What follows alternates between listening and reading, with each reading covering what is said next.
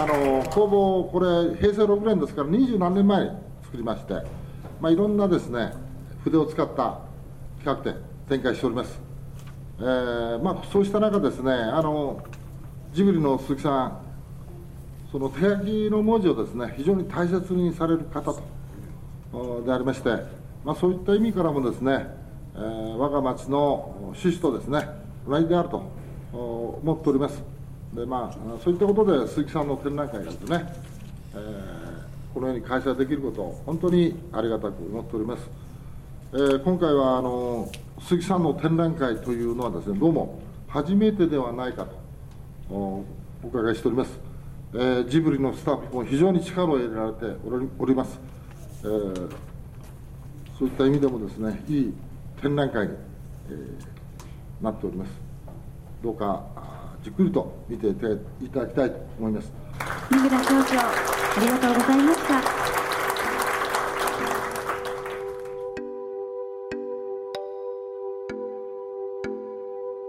鈴木敏夫のジブリ汗まみれ。今週は日本一の筆の産地。広島熊野町の筆の里工房で開催されているスタジオジブリ鈴木敏夫言葉の魔法展での共同会見やオープニングセレモニーの模様をお送りします。言葉の魔法展は鈴木さんの手書きの宣伝物や名台詞などを書き下ろした書。キャラクターデザイン。宮崎駿監督との合作などを紹介し手書きに親しむ姿や鈴木さんが紡ぎ出す言葉の魅力に迫っています「千と千尋の神隠し」の舞台となった湯屋と手書き文字のコラボ空間もあります。まずはこんなお話から。実はジブリはず実はずっとこの熊野のお世話になってるんですね。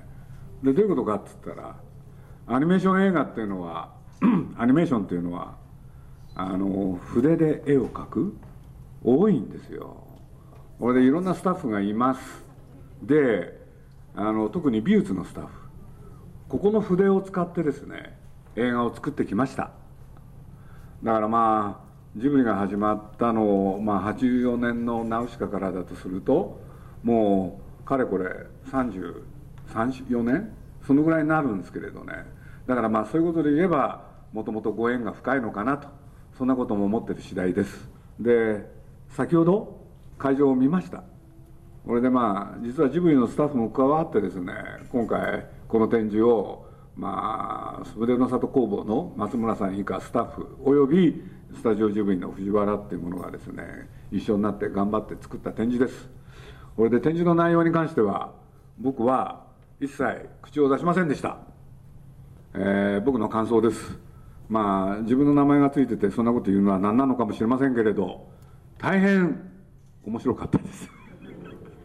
あのいや本当にねあのなんていうんですかね筆書のね展覧会、まあ、そこには当然ジブリも出てくると思ってたけれどあの楽しい美術展になってたんですよね。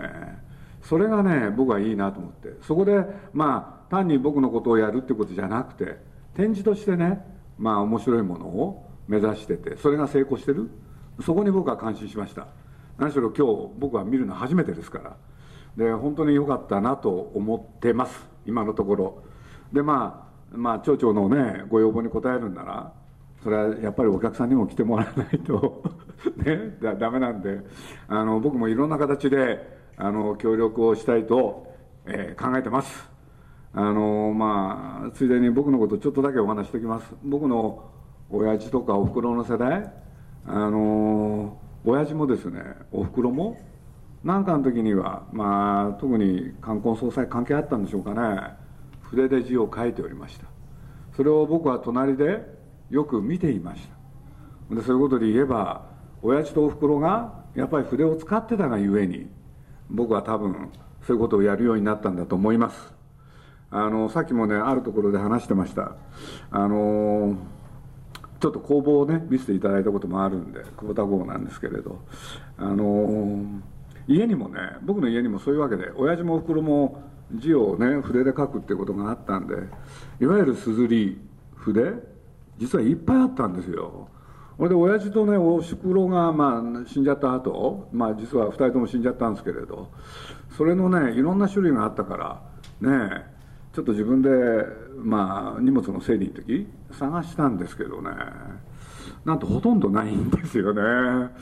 で多分ね本当は大きいのがもうから大中小いろいろ取り揃えてあったんですけれど残ってたのは実はちっちゃいやつばかりであのでっかいやつはどこへ行ったんだって言ってね なんかさっき、まあ、筆にまつわる話として思い出しました。まあともあれ本当に今回こういうふうにねここで展示をやっていただけること僕としては感謝しております。で皆さんもいろんなご協力をいただいていると思います。よろしくこの展覧会の成功を願ってですね、えー、よろしくお願いしたいと思います。ありがとうございました。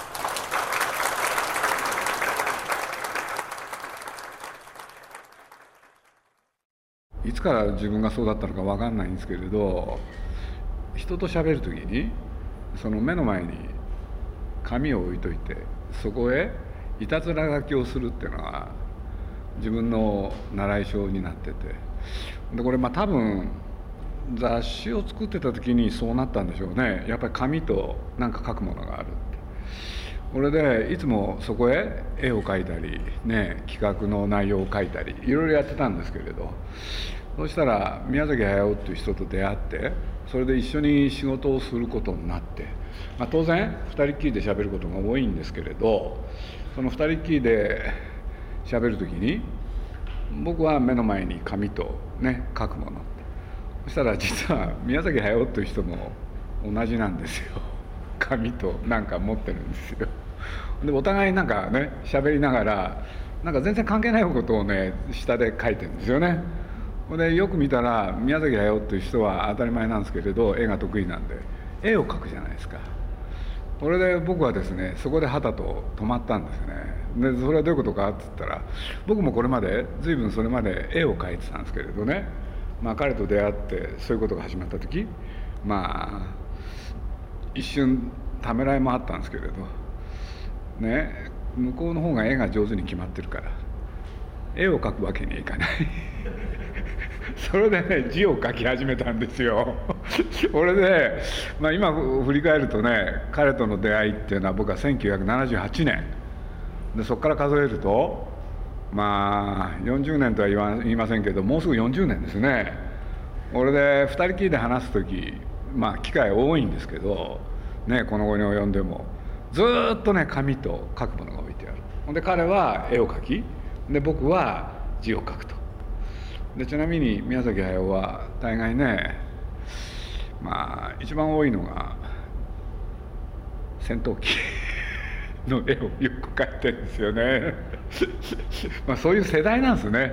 子供の時多分ね日本が戦戦争戦時中の彼は生まれたし。これでまあ一番多いのが戦闘機および戦車、うん、でたまにねまああのあの変な虫を描いたりとかねいろいろあるんですけれど、まあ、めったにトトロは描かないですね。で僕の方はなんかね、あの字をね書いてるんですよ。これでまあ編集者時代にもねまあね漫画が例えば本の中にあるそうタイトルロゴなんか自分で書いたりしてたんですよね。これでまあね絵も描くし字も書くと。でそんなことをやっててまあ一番印象に残ってるのが「ハウルの動く城」まあ「ハウルの動く城」っていうのはねいろいろまああるんですけれど一番特徴は城が動くっていうのが大きなテーマ。そうするとねその城のデザインで宮崎駿が本当悩みましてね。というのはなかなかそれが自分の中で決まらない。でそんなある日彼がねなんかどういう城がいいんだろうって。で僕も知ってたんですよ。何枚も何枚も書いてるってことを。である日僕の目の前でデザインがわからないと。これで例のごとく目の前でこれはなかなか珍しいことなんですけれど紙を置いてなんか大砲を書き始めたんですね。で統治下みたいなのを書いてでやってるうちにね今のハウルの動く城になるんですよ。俺でねまあ、全然別の話したんですよ。別の話しながら書く時を書く内容は全然違うもん書いてるんですよ。ほんでいきなりね僕に見せたんです「どうかなこれ」って「ハウルの動く城」って。今のお城ですよ。ほんで僕はね、まあ、困ってるの知ってたでしょ。で知ってたからここで余計なこと言うとねあの仕事作業仕事が先に進まない？だから「あいいじゃないですか」って。いや本当にいいってのもあるけれどこれ以上悩ませたってね先はない。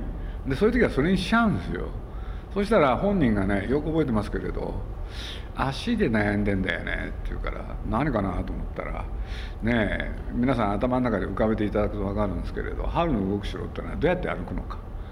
これで彼の場合ね具体的なんですよねいつも。これで2案目の前で書きました。一つが実はね今のあれ鶏なしなんですよね。でもう一個。まああの戦国武将ものによく出てくるんですけれど足軽っていう人たちがいるじゃないですか。造票ですよね。そうそういう人たちの足を描いたんですよね。でこれでどっちがいいって聞かれて 大体ね人に決めさせる人なんですよ。で僕は鶏って言ったんですけどね。その結果ハウルの動く城は鶏になりました。足がね。で僕に対して「じゃあこれでいこう」って。じゃあさロゴをすーちゃん作ってよって言うんですよ。作ってよって言うんですそうするとね彼のまあこれ特徴なんですけれどあのじゃあ考えときますは許さないんですよ。目の前で書けなんですよ。これで「ロゴですか?」って。ほんでそういう時僕ジタバタしません。もうね自分でもうやんなきゃいけないんですそういう時は。でなんとなくねまた別の話をしながらねそのロゴをねマジックとね鉛筆を使いながらヒャラヒャラっと書いて「こんな感じですかね?」って言ったら自分が描いた絵とそのロゴを合わせて「あいいよこれ」って まあその間多分多分30分かかってないですよね大体こんなふうに仕事をですね よくやってるっていうでよくやってると同時に、まあ、それぞれの役割分担ということで言うとそんな感じでやってきたんですかね。書くものっていうのはね鉛筆からボールペンからそれからマジックとかいろいろありますよね。そうすると何ていうのかな鉛筆にせよマジックにしろボールペンにしろ自分の思うように書けますよね。ある年齢になれば。ところがこの筆っていうのはねその白い紙に筆を置いた瞬間その瞬間に大体決まるんですよね。どういう字ができるかっていうのは。そうすると何ていうのかな。あ新しい筆は特にそうなんですけどね。どういう字ができるのか自分でも分かんないところですよね。本当に分かんないんですよ。あのまあさっきも飾ってあったんですけれどね。あの北条記の鴨の町名ねえ行く川の流れは絶えずして。そうあれはね実は下鴨神社って京都にありますけれどそこで確か鴨の町名生誕800年かな。そこでまあそういうものを書いてみようって。で書いてもらくれないかっていう注文を受けて。これで僕ね最初はね悩むわけですよ。悩むっていうのはあのどういう字にしようかなってね。でそこから考えると結構面白いんですけれどこれで堀田芳恵っていう作家がかつていて、まあ、亡くなっちゃったんでかつてなんて言い方してますけれど僕は非常に尊敬する作家だったんですけれどその人のね筆で書いた文字っていうのを僕なんとなく知ってたんですよ。そうするとね堀田さんのように書いてみようと。これで「湯」っていう字を書こうとしたんですよね。で堀田さんの字を横に置いといてそれを参考にしながらうまくいかなかったんですよね。でうまくいかなくてもう「言って書いたでしょ？そしたらそのままもう続けちゃうんですね。そうすると今の堀田さんの書いた文字とはおよそ似つかわしくない全く違う文字がねなんかできちゃうんですよ。これで、まあ、僕大体そうなんですけれどね一度書くとねその集中力が失せるんでもう一回書くっていうの嫌なんですよね。つまり筆によって文字が変わる。これがまず面白いですよね。まあ細かいこと言い出すともっといろいろあるんですけれどね。あの新しい筆は特にじゃじゃ馬みたいなもんで全く言うことを聞いてくれません。これで書いていくでしょ？で書いていくうちにねまあこれ何日もなんですけれどこなれてきてその筆のねどうやってやったら自分の文字が書けるか分かってくるんですよね。で分かってくるとつまんなくなるんですよね。そうするとまた新しいね筆にチャレンジしたくなる。その繰り返しですかね。まあ僕は映画っていうものを世の中のお客さんに伝えていくときに大事なものは3つあると思ってるわけですよね。でそれは何かって言ったらやっぱり映画のタイトル。で僕本当はねこの映画のタイトルが実はコピーだと思ってるんですよね。だからまあさっきのね「春の動く城」とかね。これなんか動くっていうところに非常に大きなポイントがあるわけですよ。城っていうのは本来動かないんだから。そうすると動く城って何だろうって。そう思わせるってことはコピーですからね。でそれで言うとやっぱりタイトルっていうのはすごい大事。まあこれをいろんなやつに当てはまりますけれど。でそれとでじゃあこの作品をその作品を紹介するのに大事なのはやっぱりビジュアルですよね。絵ですよね。タイトルがであってビジュアルがある。そしたらもう一つ短い言葉でなんか映画を説明できないか。なんてことを考えてるとね結構楽しいんですよねこれ。だってたった3つの要素で映画の全体を想像してもらわなきゃいけないわけでしょ。だからこれは僕まあやってきて楽しかったんですよね。これでまあ僕自身ねじゃあそういうものをどこで培ったのか。で改めて考えると僕はまあ実を言うと出版社で漫画雑誌をやったってことがあってこれでそこでまあ手塚さんとかね手塚治虫さんとか石森章太郎さんとかいろんな方と知り合うんですけれどね漫画の原稿にね漫画の原稿にこういうことがあるんですよ。まあ今もそうかもしれないけど最近読んでないから知りませんけど表紙に「煽り」っていうのがあるんですよ。これは何かって煽り文句？つまり今で言うコピーですよ。これで漫画がね例えば24ページ32ページあって最後までいく。そうすると最後に続くんですけどね。そこにね「引き」っていう言葉があるんです。煽りと引き。そうするとそれって両方とも今のね僕がやってきた仕事と非常に関係があって。というのか僕は出版社にいた時漫画を扱うことが多かったんでそれを随分やってきたんですよね。だから基本的に考えてるのはそれですよね。それでまあ実は僕タイトルロゴっていうのをねまあこれ自分が仕事を始めて多分それは自分の仕事かなと。これでまあいろいろやってきたんですけれどね。その最初のうち例えば「ナウシカ」なんかね。あれはねまあこれいろいろばらしちゃってるんですけど最近。ジョン・ウェインっていう人が出た映画で「アラモ」っていう映画があって。これがね「アラモ」っていうカタカナでねそこへね岩で作ったみたいな「アラモ」っていう字があってそこがひび割れてるんですよ。でナウシカってそれの真似なんですよね。真似したんですよこれ露骨に。これでラピュタの時にねまあデザイナーと一緒にねどうしようって。でやってるうちにねゴジラって。だからラピュタってよく見るとゴジラなんですよね。だけどあれあゴジラの真似してるって言われたらダメなわけで。ね。あのそれとは別物に見えたら成功なわけでしょ。だからまあそういうことをね、うん、いろいろやってきましたね。だからまあ本を売る時にも同じことをやってきて映画をやる時にも同じことをやってきて。で僕まあ自分の中でね初めてコピーらしきものを書いたのがあの千葉哲也さんという漫画家がいてでその人のイラストをね一冊にまとめるって。でそこでポスター作ることになったんですよね。そうするとこれは「千葉哲也の世界」っていうタイトルでそれなんか一言欲しいなと思ったんですよ。これで絵はね。あの、まあ、有名なねジョーが。まあこれ若い人分かんないかもしれないけれどコーナーでがっくりね白くなるって。そこへね文字入れたんですよ「ジョーはまだ生きている」死んだのはジョーの明日だけだって。多分これがね僕のコピー第1号なんですよ。そこの間見てみてね。あこれ結構いいなって。自分で自画自賛ですけれど。ジョーはまだ生きている。死んだのはジョーの明日だけだって。よく考えたなと思ってね。うん、まあジョーが多分好きだったんでしょうね。俺でねそれをまあ筆っていう形でまあやり始めたのはまあさっきの話さっきのちょっと別の話と連動してくるんですけれど最初のうちねいろんなもいたずら書きする時にあの鉛筆とかあのボールペンとかねマジックで書いてたんですけれどなんか飽きたんですね。俺で人と話す時にね、まあ、これこういうことがあったんですよ。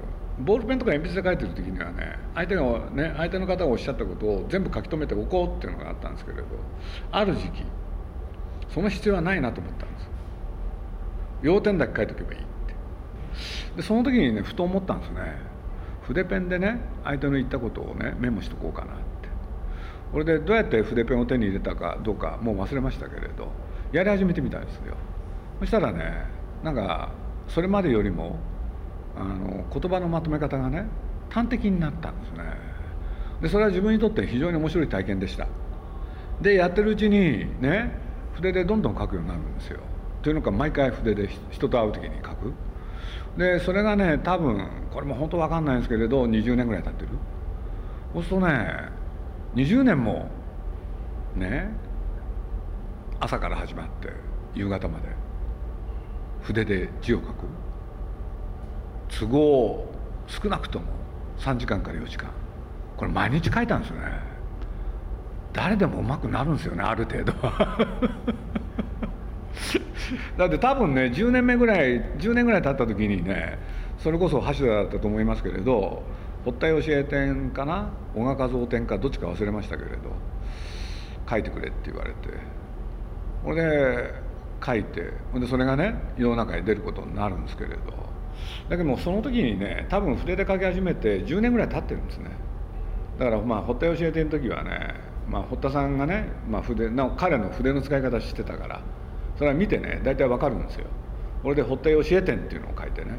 そしたらその展示会にお見えになった娘さんが亡くなったお父さんの、ね、その文字をご覧になって「父の字かと思いました」って言われた時は嬉しかったですね。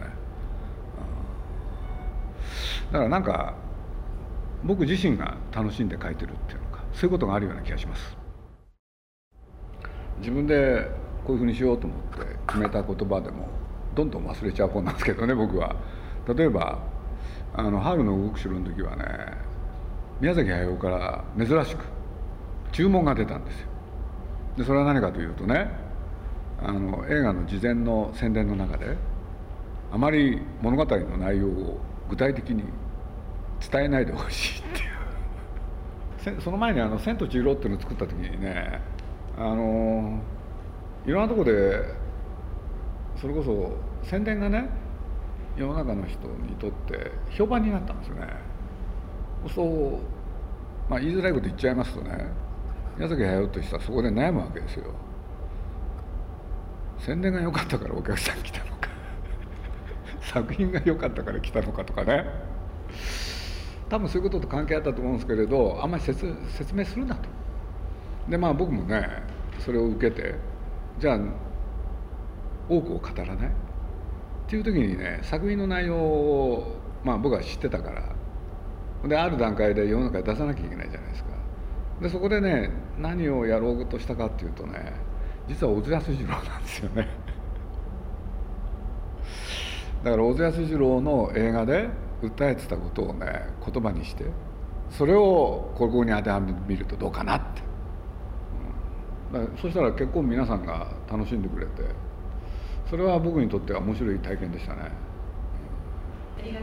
ぜひいろんな方に紹介してください。よろしくお願いします。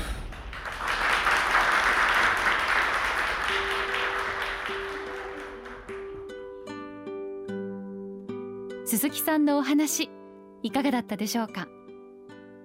広島熊野町の筆の里工房で11月5日まで開催されているスタジオジブリ鈴木敏夫言葉の魔法展ぜひ一度ご覧ください言葉の魔法展と銘打ってそれを皆さんどういうふうに受け止めるのか。まあ今考えるとねこの魔法っていう言葉は僕は本当はね言葉の魔法って言葉は正直言うとね一番最初見た時は自分の感想もあったんですよ。なんかファンタジーの要素を入れてあるからね。そうするとちょっとお客さんにこびてんじゃないかなって。ただ今日来てこれ全部見た時、まあ、さっきも言いましたけど楽しい展覧会になってるじゃないですか。そうするとやっぱりそれは正解だったのかなと。今日ちょっと思い直したことなんですよ。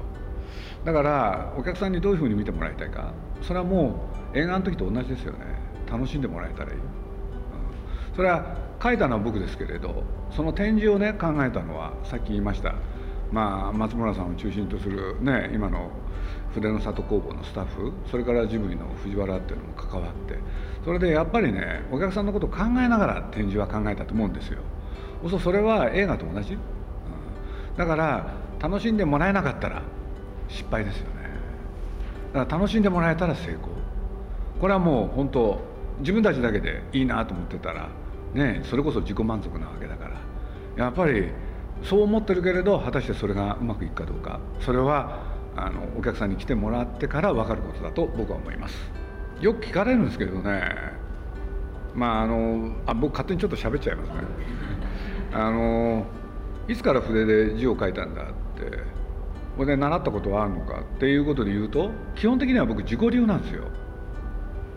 これでねと言いつつね最近ちょっとつらつらとある記憶が蘇ってきて。というのは僕らの子供の頃って学校で書道っていう時間があってその書道で文字を書かなきゃいけない。でそれがねクラスのねあの教室の後ろの方に張り出されたりするでそれがね結構ね1年生から多分始まったと思うけれど毎年のようにそういうことがあって。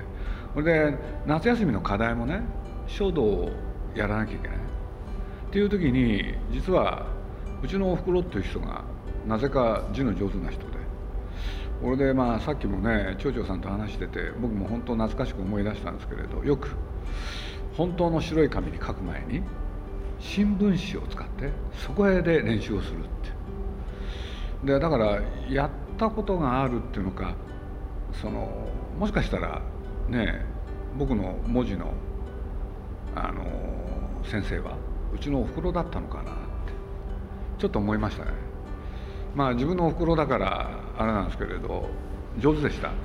そして僕が初めて文字のなんていうのその人の真似をしたのはおふくろの字でした。鈴木敏夫のジブリ汗まみれ。この番組はウォルト・ディズニー・スタジオ・ジャパン。ローソン。アサヒ飲料。日清製粉グループ。au ブルボンの提供でお送りしました。